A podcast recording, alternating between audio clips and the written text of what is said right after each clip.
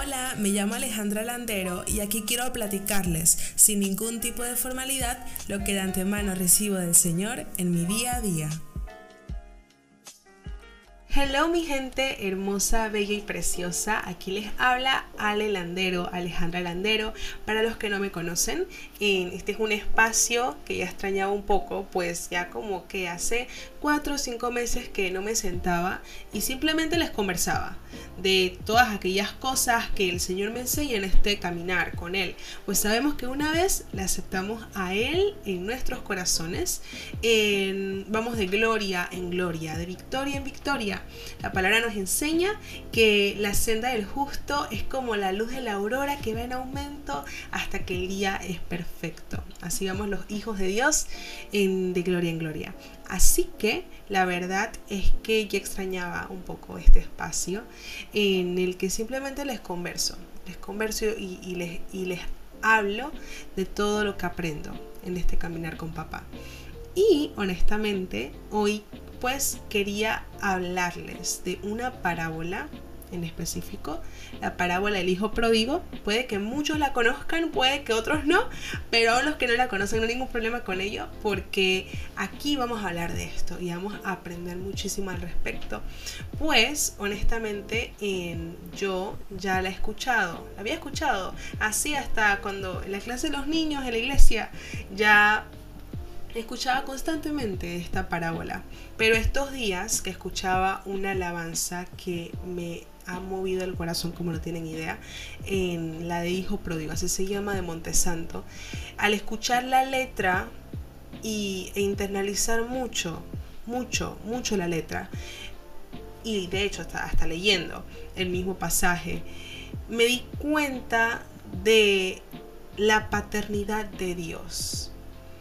Y saben, muchas veces tenemos como una idea errónea, una idea errónea y equivocada de quién es Dios. Muchas personas tienden a ver a Dios como alguien sentado en su trono, por allá, con una vara en la mano, esperando a que te equivoques para condenarte. Otras personas lo ven como alguien que está listo para imponer y condenar estemos hablando de personas que no han tenido ese encuentro con el Señor o personas en el mismo cuerpo de Cristo, personas de la iglesia, personas que conocen al Señor.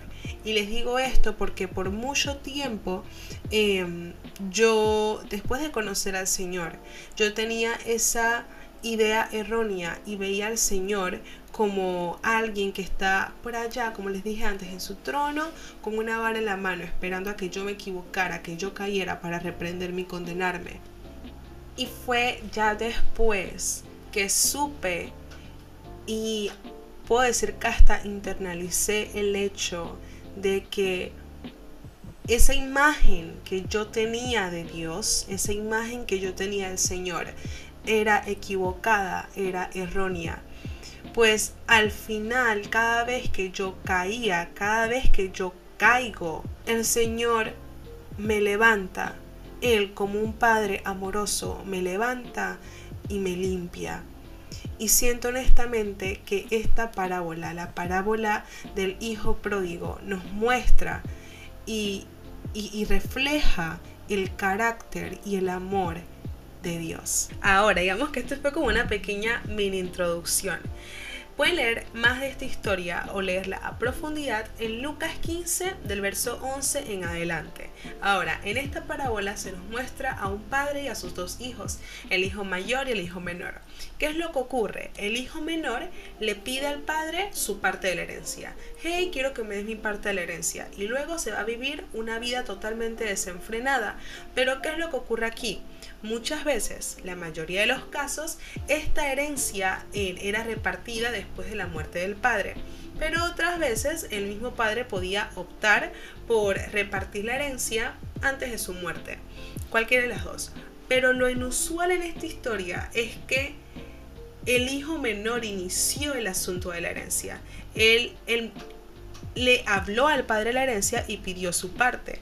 Y esto era una muestra em, era como una falta de respeto a la autoridad del padre como cabeza de familia. Y la Biblia nos enseña que este hijo, el hijo menor, se va, sale de casa y vive una vida totalmente desenfrenada, hasta tal hasta el punto en el que queda sin nada. Y empieza como a cuidar cerdos o a apacentar cerdos, a cuidar cerdos y tan mal cayó él. Tal era su condición que nos muestra la palabra que tenía ganas de alimentarse con la comida de, los mismos cerdos aun cuando en esos tiempos estos animales eran como considerados inmundos, él tenía ganas de saciar su hambre con la comida de estos cerdos. Hasta que en el verso 17 se nos muestra que él volvió en sí. Nos dice la palabra que el hijo menor se dijo a sí mismo, ¿cuántos jornaleros en casa de mi padre tienen abundancia de pan y yo aquí perezco de hambre? nos muestra la palabra que el hijo se dispone, él se dispuso a volver a casa de su papá. Y ni siquiera con la expectativa de, que lo restituyera como su hijo. Él iba con la expectativa de que el padre lo aceptara como uno de sus trabajadores. Y eso es exactamente lo que el hijo hizo. El hijo fue y, fue a casa de, su papá. Y lo que me enamora mucho de esta historia es cómo el papá lo recibe cómo el papá lo recibe me enamora porque como les dije antes, esta historia nos muestra, nos refleja el amor de Dios, el amor que Dios tiene por nosotros. Y dice el verso 20, y levantándose vino a su padre, y cuando aún estaba lejos su padre, fue movido a misericordia, y corrió y se echó sobre su cuello y le besó. Y el hijo le dijo, Padre, he pecado contra el cielo y contra ti, y ya no soy digno de ser llamado tu hijo. Pero el padre dijo a sus siervos, Sacad el mejor vestido y vestidle, y poned un anillo en su mano y calzado en sus pies. Dice el verso 24, porque este mi hijo muerto era y ha revivido. Se había perdido y es Y comenzaron a regocijarse. Chicos, no puedo explicarles lo mucho que movió mi corazón este texto y la alabanza que les mencioné en un inicio.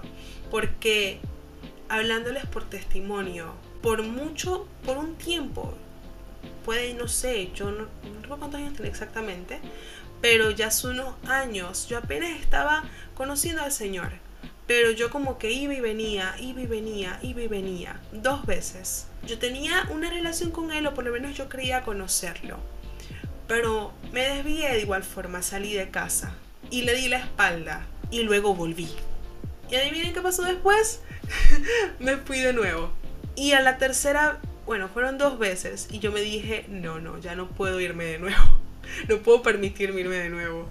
Y al yo volver, yo, yo ahora pienso y miro para atrás y quedo como que no puedo creer que yo en serio le hablaba a papá y simplemente le di la espalda. Le ignoré, como quien dice. Y volvía y me iba.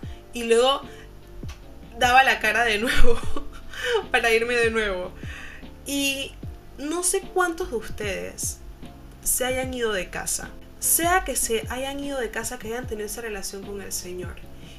Y simplemente se desenfocaron y salieron de casa u estemos hablando de otros que no necesariamente han tenido ese encuentro con el Señor, no necesariamente han estado en casa, pero de igual, de igual forma se encuentran fuera de y nunca han tenido ese encuentro con Él. Sea cualquiera de los dos escenarios tu caso, te digo hoy, 31 de agosto, papá recibe con los brazos abiertos. Y, cuando sentimos que ni siquiera somos dignos el hijo pródigo no se sentía digno. Dice la palabra que no se sentía digno. Él iba con la expectativa de que el padre lo recibiera y lo hiciera uno de sus trabajadores. Pero la, la respuesta del padre, lleno de misericordia y lleno de amor, era, mi hijo muerto estaba, pero ahora vive. Y se regocijaron. Muchas veces hasta el enemigo nos, nos, introduce pensamientos o nos hace creer. Una vez nos hemos desviado, una vez hemos salido de casa, Él nos hace creer que no somos dignos de acercarnos al Señor. Y nos introduce esos pensamientos hasta tal punto que, que, no, podemos, no podemos acercarnos a Dios en oración. Y me pasó, se los digo por experiencia. Tan sucia yo me podía sentir. Tan sucia yo me podía sentir que ni siquiera sentía que podía dar la cara y prefería simplemente alejarme y, muchos se sienten tan sucios que, que, prefieren seguir en sus delitos y pecados que, que acercarse al Señor.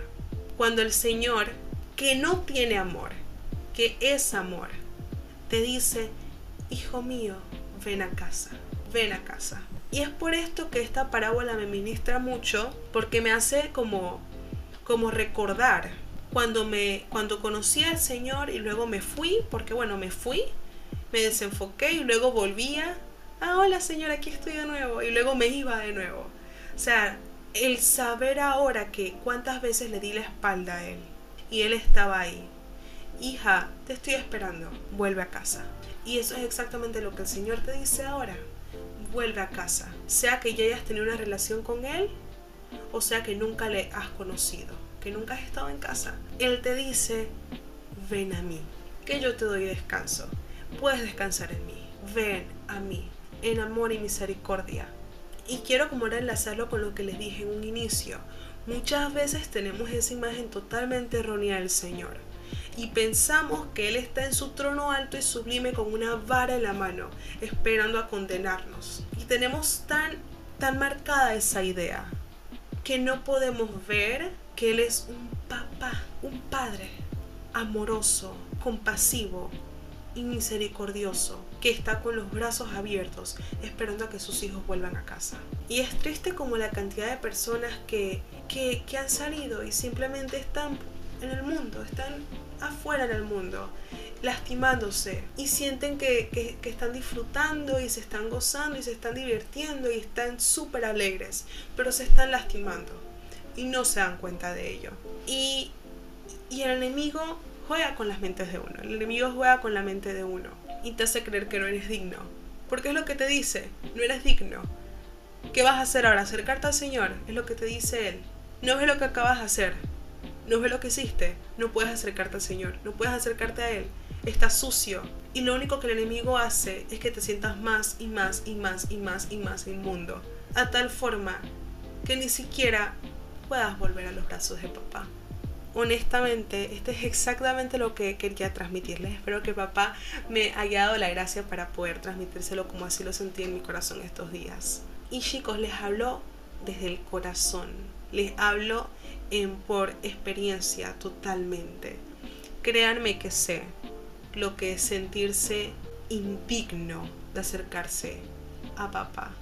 Porque nos dice la palabra, yo, dice Jesús, yo estoy a la puerta y llamo. Si alguno oye mi voz y abre la puerta, yo entraré, cenaré con él y él conmigo. Abrámosle la puerta a Jesús.